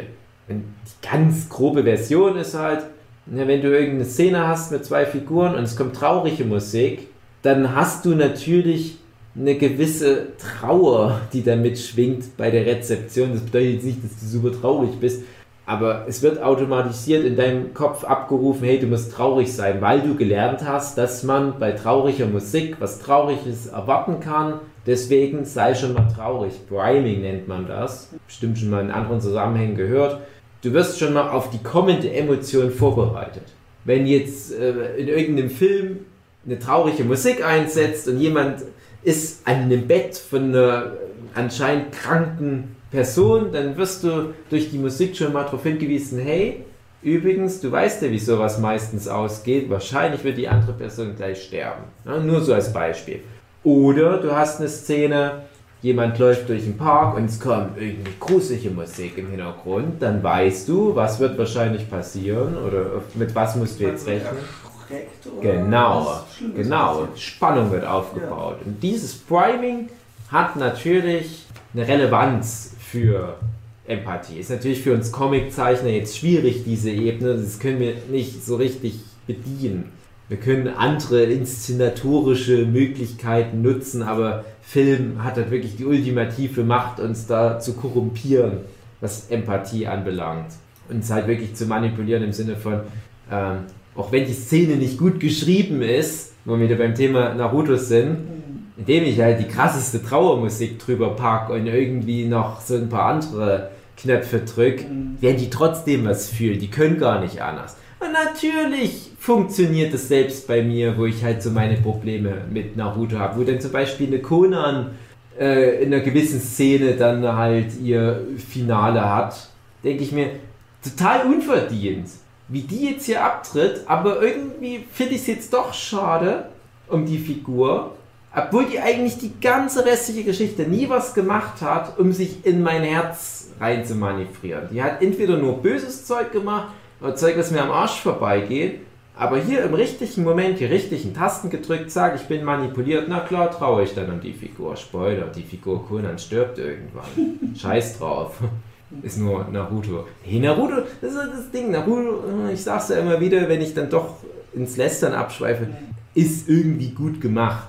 Ich, ich würde sagen, jetzt, diese wo wir so drüber reden, kam diese Idee wahrscheinlich wegen diesen äh, Überbegriffen wie die ganzen moralischen Erzählungen, die in Naruto vorkommen, dass das vielleicht so der Anker ist, der dich da trotzdem so noch mit ein bisschen hineinversetzt in die Sache. So dieses übergeordnete, Freundschaft ist alles und ich habe euch doch alle liebt, obwohl ich gemobbt wurde. Und das so diese, diese positiven Meinungen äh, dann. Ja, das ist positiv, aber wie ich ja schon sagte, Empathie hat nichts mit positiv und negativ zu tun. Das hat halt was damit zu tun, was du in dir drin verankert hast. Also, ja, okay. Und wenn du eben jemand bist, der nicht sagt, der scheiß drauf, was alle anderen sagen, ich habe die trotzdem immer lieb, sondern wenn du jemand bist, der von Natur sehr misstrauisch ist, dann wirst du eher empathisch reagieren, wenn jemand sagt, hm, ich bin ab jetzt eher misstrauisch, ich mag die Typen hier nicht so.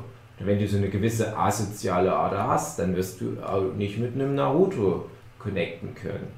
Auch wenn der asozial ist. Nein, kleines Spaßerlaub. Ja.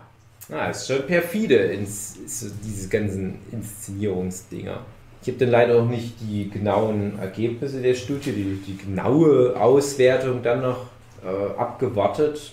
Aber es liegt ja auf der Hand, dass das alles miteinander korreliert. Auch sowas wie Schnitttechniken und ähm, Off-Kommentare kannst du noch nutzen, lustige Geräusche. Ich habe darüber mal eine Arbeit geschrieben zu, zu Docutainment-Formaten. Ist wie Bauer sucht Frau, Schwiegertochter gesucht, Rachter Restaurant-Tester, Cousins Restaurant, bla bla bla, der ganze Scheiß, you name it. Ähm, da ist es ja immer so, du hast einen eigentlich relativ komplexen Sachverhalt. Von mir aus, ein Restaurant geht vor die Hunde. Viele Faktoren stimmen nicht jemand kommt und hilft den Restaurantbesitzer und macht mit denen wirklich monatelang Programme, stellt die Karte um, macht was an der Inneneinrichtung und so weiter und dann guckst du, was dann ein paar Wochen später wirtschaftlich mit dem Restaurant passiert. Interessiert sich der Deutsche nicht für dieses komplexe Gebilde. Der Deutsche will 20 Minuten einen einfachen Plot, dem er folgen kann. Deswegen wird es runter inszeniert, auf halt 20 Minuten runtergeschnitten, wird in drei Akte gepackt. So dieses Rachter Restauranttester, ich bleibe jetzt mal bei dem Beispiel kommen, das Restaurant sieht, oh, ist ja alles ganz schlimm. Dann, so, jetzt müssen wir aber was machen. Dann so Tiefschläge, weil die will nicht richtig mitmachen. Aber am Ende kann er sie davon überzeugen, hey, hier, ihr müsst jetzt aber. Das, das ist euer Traum, bla bla bla. Und dann geht's allen gut. Der kommt dann nach ein paar Wochen nochmal zurück, das Essen schmeckt, Leute sind da, geile Nummer, Alter. So. Aber damit du diesen komplexen Sachverhalt trotzdem emotional aufs Wesentliche runterbrechen kannst, und das war halt wie gesagt Teil meiner Hausarbeit, der wesentliche Kernteil, musst du dich vieler solcher inszenatorischer Mittel bedienen, um halt auch, wie gesagt, diese Empathie für die Figuren aufzubauen. Und da wird er halt reingebuttert ohne Ende. Da hast du einen Off-Kommentar, der jede Szene nochmal irgendwie mit besonders traurigen Geschichten wie Erna äh, hat leider ganz schlimm Leberkrebs. äh, und natürlich ist sie ganz traurig. Und vielleicht haben die aber dazu noch irgendwie eine Szene, wie die gerade aus dem Fenster guckt Ja. und, und total Gedanken verloren auf eine Möbel guckt. Schwarz-Weiß-Filter drüber. Schwarz-Weiß-Filter drüber, traurige Musik, irgendwas von James Blunt. Äh, und, und was weiß ich. Andere Szene, du willst rüberbringen, hey, der Typ ist eine ganz schöne Dumpfnase. Der hat ja noch nie irgendwie einen Wischmopp benutzt. Ja, nimm den, dann, dann haben die vielleicht irgendwie 10 Stunden Material, wie der wunderbar die Küche wischt, aber dann hast du die eine Szene, wo dem der Wischeimer umfällt Ja. die wird reingenommen und dann kommt so Piu. Naja, und so schön Benny Hill Musik noch im Hintergrund, dass der wie der größte Vollidiot rüberkommt. Aber das hilft uns Zuschauern. Da wissen wir genau, was wir fühlen sollen. Und so kannst du natürlich unsere Emotionen, unsere Empathie auch in bestimmte Richtungen lenken. Und es ist auch wichtig, dass die Medien das machen, weil sonst müssten wir so viele Informationen, die wir da sehen, verarbeiten, um uns ganz komplizierten Sachverhalten was herzuleiten. Äh, Wenn wir halt schon wissen, ja, die Musik sagt mir, ich soll das fühlen, na, dann fühle ich halt auch das. Reduziert es die Komplexität, wir können uns auf andere Sachen konzentrieren. Das ist aber natürlich auch was Gefährliches, weil uns nämlich die Medienschaffenden auch die Möglichkeit wegnehmen, das eigene Gedanken zu machen. Und wir können aber auch nicht. Wir sind halt darauf geschult, auf traurige Musik mit Trauer zu reagieren, auf spannende Musik mit Anspannung und so weiter. Tja, was sagst du dazu, Adri? Jetzt bist du wohl nicht mehr so vorlaut und schlau, hä? Nee. Ah, das bin ich, aha. das bin ich gerade Na, so sieht's ja. aber mal aus, ja? Die sind nämlich alle Opfer hier. Alle Merkel-Zombies von denen da oben. Die machen doch mit, mit uns eh, was sie wollen. Gehen ja lustig mit uns zu. Ach, das war ein ganz schöner, ganz schöner Exkurs. Aber ich sehe gerade, zu kommt jetzt mit Scaffold. Mhm. Na, da bin ich doch ganz, ganz guter Dinge, dass ich dann vielleicht auch noch ein Kaffeegetränk bekomme. Hugi, es war jetzt ganz schön viel altkluges Geschwafel. Hau du noch mal einen von deinen Gossen-Anekdoten raus. Wie machst du das bei deinen Geschichten, dass wir da irgendwie einen emotionalen oder empathischen Anger zu deinen Figuren haben, die ja doch schon auch ganz schön über die Stränge schlagen? Hugi sieht aus wie Big Lebowski. Ähm, ich hatte da das Problem, dass ich mal irgendwann gesagt habe, ich kann manche Figuren nicht mehr retten. Bei, Mhm. bei Elefantenfriedhof, das ist ja der Hugi zum Beispiel. Ganz kurz, Dragon Ball, ein stärkerer Gegner kommt. Nicht mehr zu retten. der ja auch so ein soziopathischer Massenmörder ist. Und ich halt gedacht habe, ja, ich wollte ja aber, dass die Leute da mitfühlen mit den Figuren. Ich habe mir gedacht, ah, das ist schwierig. Die finden den vielleicht lustig, weil der lustige Sachen macht, Mhm. die Leute lustig umbringt, aber der ist ja sehr Deadpool-esque schon. Mhm. Aber ich habe mir gedacht, ah, das geht nicht. Da müsste ich jetzt die Figur eigentlich ändern. Entweder bräuchte die halt einen Story Character Arc, dass die halt irgendwann irgendwas anders macht, in irgendeiner, auf irgendeine Art und Weise, ähm, oder da irgendwas passiert. Und dann habe ich gesagt, nee, die bleibt jetzt einfach so unsympathisch. Ähm, da müssen die jetzt leider alle mit klarkommen. Ende. Das hat sich der Typ von Naruto auch gedacht. Aber ich habe äh, versucht, ähm, halt die, die anderen Figuren sozusagen äh, mit ins Boot zu holen. Mhm. Und die in, in, an sich schon etwas sympathischer waren. Ähm, ich falle schon nicht um Matthias, reg dich nicht auf. Matthias kann das nicht haben, dass ich hier so kippel die ganze Zeit. Ich habe sie ihm zu Matthias schon gesagt, dass ich noch irgendwann unten sehe. Das ist rumgekippt. Aber, aber unten, aber, aber nicht, weil ich mit dem Stuhl umfalle, sondern weil ich Ja, Gesellschaft- sozialer Abstieg. Ja. Trinken wir noch einen Schluck Apfelmosch. Ja. Mhm. Jetzt habe ich Empathie, weil ich auch Alkoholiker bin. Aber das Fiese und Gute am Most ist, es ist so sauer, dass ich Bauchschmerzen kriege, bevor ich besoffen bin und aufhöre. Ja, deswegen wird er auch für Alkoholiker Mir empfohlen. sind Bauchschmerzen egal. Ich liebe Alkohol. Besoffen sein ist super. Ja, aber Natalia darf nicht so viel. Ja, bloß nicht keinen Bock, mir wieder die Konstanzen zu. Ja, es ist tatsächlich der Grund. Hast uns erwischt. Du, ich habe aber auch keine Lust mehr zu kotzen. Nee. Das hat echt Ich habe auch, ich habe auch keine Lust mehr nach der Dokumi letztes Jahr. Ich trinke ja, aber nur noch das eine. Aber, aber Angst haben, dass ich trinke, ja? Ja, na ich. Ja, wir haben Glas Nicht. Schwierig war auch die Figur Joe, der Elefant, Ja. der ja auch immer Menschen umbringt und der immer nur den gleichen Gesichtsausdruck hat und ein Elefant ist. Wie soll man sich denn bitte in den reinversetzen? Aber ich glaube, bei dem habe ich das besser geschafft, weil der hat dann, der kriegt eine Familie Ja. und der mag dann seine Familie so sehr. Und hab versucht, das über den, den, den, den magst du gerne, weil der immer, du kannst ja auch argumentieren, ja, wir essen ja auch ein Huhn manchmal. Oder ein Schwein. Und der Joe, der ist halt ein Mensch. Ja, Ne? gut. Aber, naja. Natürliche Nahrungskette, also es ist eine ganz Aber Joe- Joe wirkt ja sehr souverän, wo ich dann auch sagen würde, hm, na Souveränität ist eher schwierig. Wenn du Empathie irgendwie zulassen willst und eine Figur ist zu souverän, so eine richtige Mary Sue, und Joe ist es ja fast schon, ja, wo, wo bin ich denn als Mensch voller Probleme mit meiner Affenfresse, äh, äh, meiner falschen Aussprache von Buffet? Wo kann ich denn da connecten mit so einem coolen, aalglatten Typ? Wie Joe, den Elefant. Aber Joe wird ja auch demontiert im wahrsten Sinne. Was ja auch schon rein optisch deutlich wird. Mhm, da denke ich, hey, aber jetzt ist, ist Joe genauso ein angesichtlicher Typ wie ich. Aber jetzt, jetzt so richtig krass Empathie für Joe haben, na doch, na, manche Szenen dann schon. Joe, äh, das ist der Elefant vom Hugi. Aber nicht der Jochen. Der andere. Also, ja, Jochen, der Elefant, den es auch gibt. Ja, ja ich finde nämlich auch, wir hatten ja das Thema schon oft in so einem redaktionellen Zusammenhang, dass man halt schlecht mit den Elefantenfriedhof-Figuren connecten kann. Aber ich finde, gerade hinten raus macht das ja der Hugi dann ganz gut, dass der dann manche Figuren auch endlich noch ein bisschen erdet. Gerade am Anfang sind ja die Figuren alle zu krass Soziopathen. Dass du immer das Gefühl hast, egal welche Situation, das wird immer mit irgendwie so einem dummen Gag oder so Splatter aufgelöst.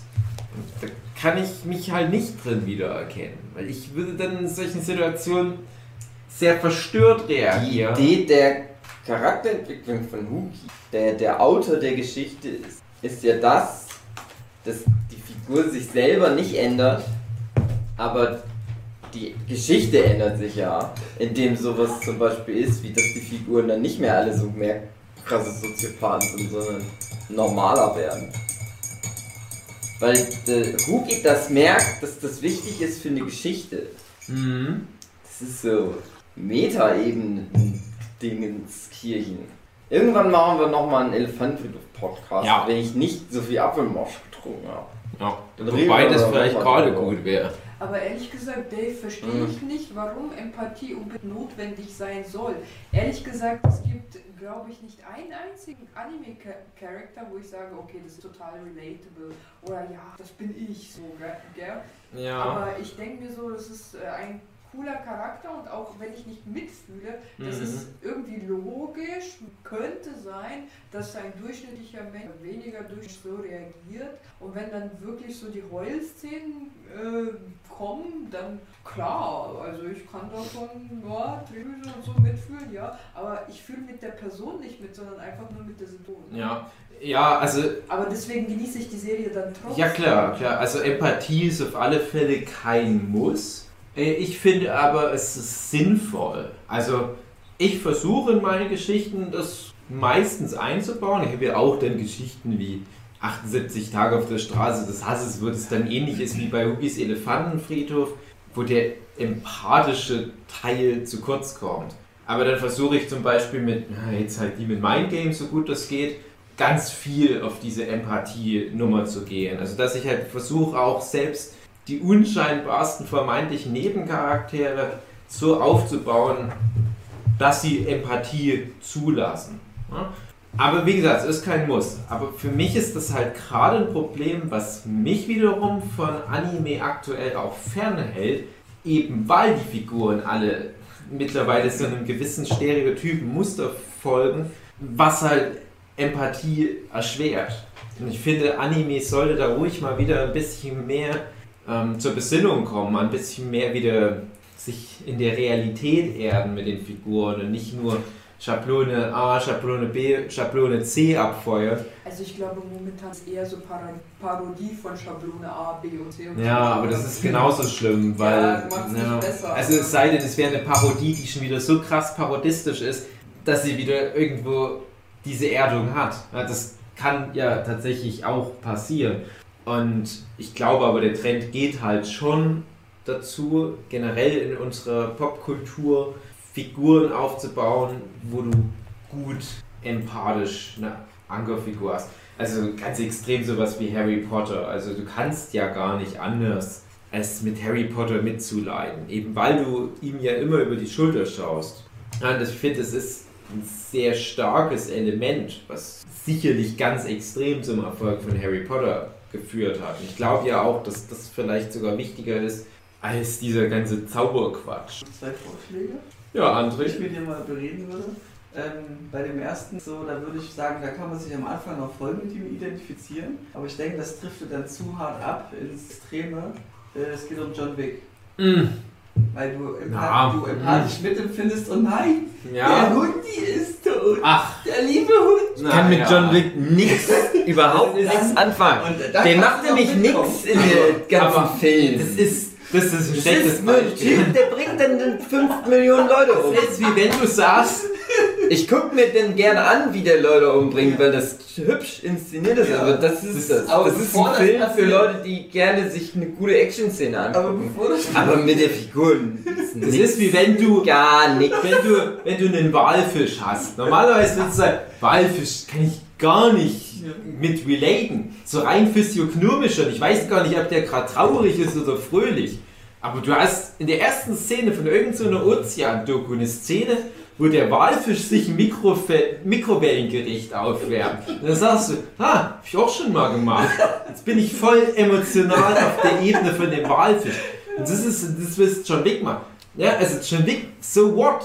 Das ist mit dem Hund, das ist immer so dieses, dieses Killer-Argument. Ja, aber das, der hat voll krasse Motivation und wegen Hund und Hunde sind geil. Und es ist schlecht, wenn die tot sind, oder? Oder? Oder? Ja, es ist schlecht, wenn Hunde tot sind. Ja, deswegen ist es schon Wick geil, oder? Oder? Nein, es ist nicht geil, Leute. Kommt von eurem scheiß schon Wick-Fick runter.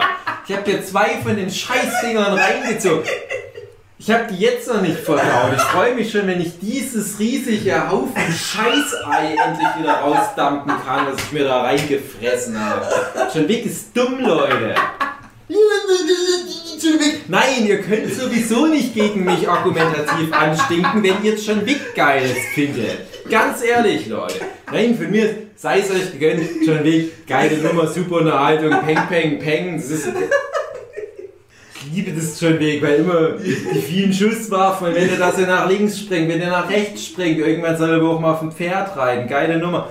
Aber dann immer zu behaupten, dass die John Wick-Filme geil sind aufgrund der Motivation, weil der einen toten Hund hat. Komm, kannst du am Arsch abfingern. Come on, Kumpel, come on.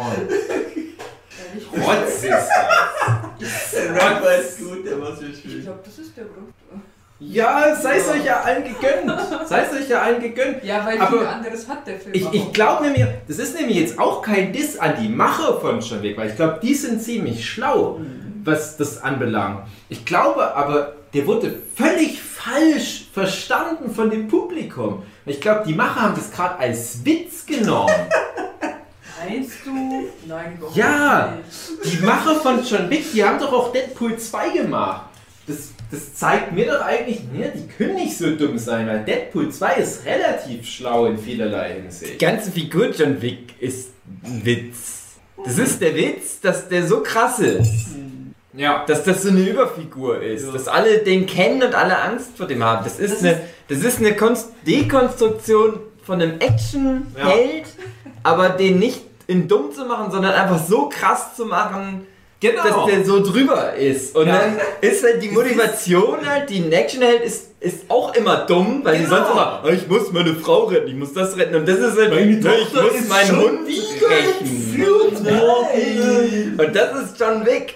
Nee, ich glaube, bei John Wick ist wie diese Re Reinkarnation als äh, Schleim. äh, Ja. Ohne Scheiß. Ich Ja. wollte das gerade auch sagen. Schau, das ist Empathie. Ja. Ja, die sollen einfach den Schleim für John Wick Teil 4 als Hauptcharakter einsetzen. Das merkt eh niemand. Ist das Keanu Reeves? Ja, er ist blau und kugelförmig. Wird er schon sein. Ja, mein äh, anderes Beispiel war, also wenn die Endzeit anbricht, dann werden dann ein paar Menschen so ein bisschen psychopathisch. Aber dann, dass du weißt, dass die Endzeit angegangen ist, hast du ja Ressourcenmangel und da hast du dann schon ein bisschen Empathie für die Hauptfigur. Ähm, und zwar um Mad Max. Ja, Ich dachte, jetzt kommt Negan. Ja, ich dachte ehrlich gesagt auch, dass du auf Nigen hinaus bist. Ich gesagt, ah, das ist viel. interessant, André. Lass uns da mal drüber schauen. Mad, Max, Mad Max ist deswegen falsche Wahl. Weil Mad Max ist ja nur der Avatar, dem du in die Welt des Ödlands von Mad Max folgst. Das ist ja nicht wirklich ein, ein ausdefinierter Charakter, bis du vielleicht in Mad Max 1, wo du relativ viel Zeit mit Max verbringst. Aber der Witz an Max ist, er ist ja sehr wortkarg, er teilt sich ja nicht viel mit und du kannst nur anhand von ganz groben, wenigen Aktionen, die er so im Film über macht, nämlich mit was rumfahren, jemanden totschießen, jemandem helfen auch, ne? was, ja, was ja auch gute Sachen sind, die der macht. Aber du kannst dir relativ wenig rausnehmen. Du hast relativ wenig richtige Projektionsfläche, was aber auch, wie heißt der George Miller eigentlich nicht will. Will ja, dass Mad Max wie halt so klassische Avatarfigur möglichst unbeschrieben ist und du deswegen die Möglichkeit hast, über halt diese ja, ziemlich, ziemlich freie Figur die Welt aus deiner Sicht kennenzulernen. Auch so ein bisschen nach dem Motto, na, wie würde ich denn in der Situation reagieren? Ah, das ist, und bei Mad Max sind es alle anderen Figuren, die dann Relevanz haben. Und wenn du jetzt gesagt hättest, nicht Mad Max selber, aber alle anderen, gesagt, ja, stimmt eigentlich. Nein, das ist ja nicht falsch. Aber ja, hm, hm. Der hättest jetzt zum Beispiel statt John Wick, hättest du jetzt gesagt, Bruce Willis in allen stirb langsam Filmen, bevor die scheiße wurden. Ich sag, ja, auf alle Fälle. Selbst für so einen dummen Actionfilm, aber kann ich voll immer relaten. Eben weil das halt auch so ein gebrochener, einfacher Typ ist. So ein Spacko mit einem Hemd. So wie ich. Klatze, bisschen fett jetzt schon mittlerweile, alt, mit einer Pistole. Immer geladen. Huri, was findest du ganz wichtig, wenn du jetzt eine neue Figur machen würdest, was dir bestimmt mal passiert, Mhm. um da Empathie reinzukriegen? Wie kriegt man Empathie rein? Ja. Ja, ich. Kundtot machen am Anfang. Oder die Mikrowellensache, die du vorhin erwähnt hast. Ah, könnt, dürft ihr jetzt nicht mehr klauen, das ist meine Idee. Ich habe mit nicht meinen gehört. Ich denke mir das selber aus. Genau, denk dir das selber aus. Ich weiß nicht, worum es jetzt geht, irgendwas mit einer Mikrowelle, aber ich denke mir das dann selber aus, was Dave sich vielleicht vorhin ausgedacht hat. Ja, aber dass du so ein grobes Nein, Konzept schon Ich war nämlich auf. Toilette. Es geht jetzt um ein grobes Konzept. So. So, so ein Plan B-mäßig. Nein. Matthias, hast du jetzt den ganzen Krabbensalat gerade Ja. angemacht? Nein, das ist nur das letzte Restel, was noch drin war. Ja. Matthias ist hat sehr das- unempathisch, weil er uns das ganze Essen aber Also ich vor habe ist anderen und gesehen, der den gegessen hat mit hier. Also ja, ich habe den komplett alleine Ja. gegessen. Ja, also, also- aber ja. nicht jetzt. Äh, Ach, schade. Ich hatte mich ganz auf den Krabbensalat gefreut. Könnt Ja. ihr jetzt mit mir empathisch connecten, Ja. weil ihr euch schon mal auf Oh. Das Krabbensalat jetzt erstmal eine? Toilette jetzt hier. Oder könnt ihr lieber mit dem Bösewicht, der das gerade alles aufgegessen hat, können Ja, auch, weil der mag ja? Krabbensalat. Ich ja auch. Deswegen verstehe ich den Es ist Appetit lecker. Ich würde es wieder tun, wenn ich die Wahl hätte. Also Dave, wenn du eine neue Figur schaffen würdest, wie würdest du vorgehen, um sie die zu machen? Schwächen reinhauen, weitergeben. aber, aber nachvollziehbare Schwächen. Was weitergeht? Eine Motivation, die halbwegs nachvollziehbar ist. Und eine Motivation, die man irgendwie, auch wenn die in einer fantastischen Welt angesiedelt ist, in, in, in fantastische Punkte hinsteuert, sich trotzdem so abstrahieren lässt, dass du die auf deine Sachen anwenden kannst. Zum Beispiel, ich will was sehr gut sein. Ja, und ich habe Hindernisse, die diese Gefühle in mir hervorrufen. Zum Beispiel sind da Leute, die finden mich nicht gut. Und da reagiere, ich aber auch. Ich, der Held dieser Geschichte. Indem ich erstmal so ein bisschen, "Oh, was ist denn hier los? Reaktion habe. Ich gehe da nicht direkt hin und hau dem auf den Nuss. Ich sage aber auch nicht, ich murmel mich jetzt ein und weine und masturbiere innig gekrümmt vor mich hin wie so ein verruchter André Diaz. Nein, André. Aber äh, ich gucke jetzt mal, wie ich diese Situation beheben kann, wie ich da rauskomme aus der Nummer. Ich finde, es ist wichtig. Die lesenden Personen stehen ja auch tagtäglich vor Problemen. Und die wollen ja eine Anleitung. Die wollen vielleicht auch mal eine Anleitung aus ihren fiktiven Stoffen. Wenn ein Harry Potter sich in der Zauberwelt ein Problem ausgesetzt fühlt, ist das ja irgendwo als Metapher interpretierbar. Wenn der das Zauberdrang nicht richtig gut traut, dann ist das wie wenn ich in Mathe auf 5 stehe. nein. Und ich glaube, sowas musst du machen. Wenn das jetzt aber so ein Goku wäre, nicht Harry Potter, oder wenn, wenn, wenn Daniel Radcliffe von Son Goku gespielt werden würde, dann würde der halt zu Snape gehen und auf den Nuss hauen. Und eine Kamehameha machen. Genau, weil der Dann würde der, dann würde der Nagini und Wurmschwanz und Voldemort mit einem Mafuba fangen. und da hätte niemand was gelernt. Das ist das Problem. Du musst den Charakteren die Möglichkeit geben, an den Aufgaben zu wachsen. Und mit wachsen meine ich nicht wortwörtlich wachsen im Sinne von ähm, Hit bei Dragon Ball, der sagt, oh, ich bin zu schwach für den Kampf, ich beschleunige mein Wachstum. Zitat Dragon Ball Super, dann bin ich nämlich stärker. Das ist so dumm. Das ist so dumm. Wachsen bedeutet, stärker werden. Oh, all seinen Charakter und seine Character Traits auf einen Haufen zu packen, zu gucken, was sind meine Stärken, was sind meine Schwächen, bam, bam, bam. Und dann eine Lösung zu finden oder alternativ ganz laut schreien, sich mit der Kraft der Freundschaft in Sailor Moon verwandeln, den allen mit dem Kamehameha wegbumsen. Aber wenn du wächst, dann ist es doch quasi ein Level up. Und da wird man doch stärker. Hab ich in Computerspielen gelernt. Ja, na genau das wollen wir aber nicht. Wir wollen ein metaphorisches Wachstum, Matthias. Ich weiß, der Matthias versteht Metapher im Sinne von Wachstum nicht, weil Matthias ist der fucking größte Mensch der Welt, der einfach immer weiter im physikalischen Sinne wächst. Aber jemand hätte mal Matthias schon mit fünf Jahren sagen müssen, Matthias, Wachstum auch mal ein bisschen metaphorischer und nicht wirklich fünf Meter groß wachsen. Du bist so groß wie ein Level ab, kannst du Nuss hauen. Für die Zuhörenden, äh, Dave ist die ganze Zeit am Stehen und macht übel Ich ärgere mich über die ganze Scheiße Körpersprache. hier. Es ist sehr amüsant. Das ist. Halt immer ruhig. Nein, ich versuche mal Also Schritte jetzt, zu jetzt kann machen. ich keine Empathie mehr zu dir haben. Ich wollte ja auch Ja. Schritte machen eigentlich. Das hat Ich paar sehr Schritte. empathisch gemacht. Noch ein paar Echt? Schritte mache ich noch. Wann Kann ich gut Ja, weil ich nämlich genauso viele Ja. Fehler habe wie André. Ja. Genau, genau. Mit, Du vielleicht kannst noch bloß mehr. Mit, du kannst doch bloß mit ihm mitfühlen bei Einzelnen. André, wir sind die Ausländer in der Runde Ja. mit der Natalia. Gut. Was? André ist kein Ausländer, André ist Deutscher. Ekelhaftes, ekelhafte Deutsche. Ich find's nicht gut. Bringt alles Schlechte an Deutschland auf den Punkt. Ich kann mit André das ist nicht empathisch mitfühlen, weil André ist so deutsch, der ist jetzt schon Ja. fertig. Weil Deutsch ist ja schon das Beste, was geht. Das hat ja keine Schwächen mehr. André kann gar nicht reagieren, weil er einen Mund voller Bratwurst hat. Meine Schwäche ist Appelmosch. Aber da kann ich mit relaten zumindest. Das ist so schön. Ich freue mich schon, wenn wir dann Sascha Huber Fitness-Workout machen für unseren geilen Buddy. Und ich dann ganz schön Sodbrennen bekomme. Nämlich auch Schwächen. Wir wollten Wie doch eigentlich. Sport machen. Ja, Ja, das genau, ist darum das ja. ja. Das hat er ja damit angefangen. Ich finde, wir sind so fertig jetzt. Wir sind nur Ah, wir fertig. sind fertig. Wir sind jetzt alle voll, voll empathisiert aufgeladen. Genau. Dann können wir jetzt Sport machen. Ich hoffe ja, dass unsere Zuhörenden Empathie zu uns schon mal aufgebaut haben. Mhm. Wahrscheinlich hier nicht, weil wir sind so komische, creepy Typen.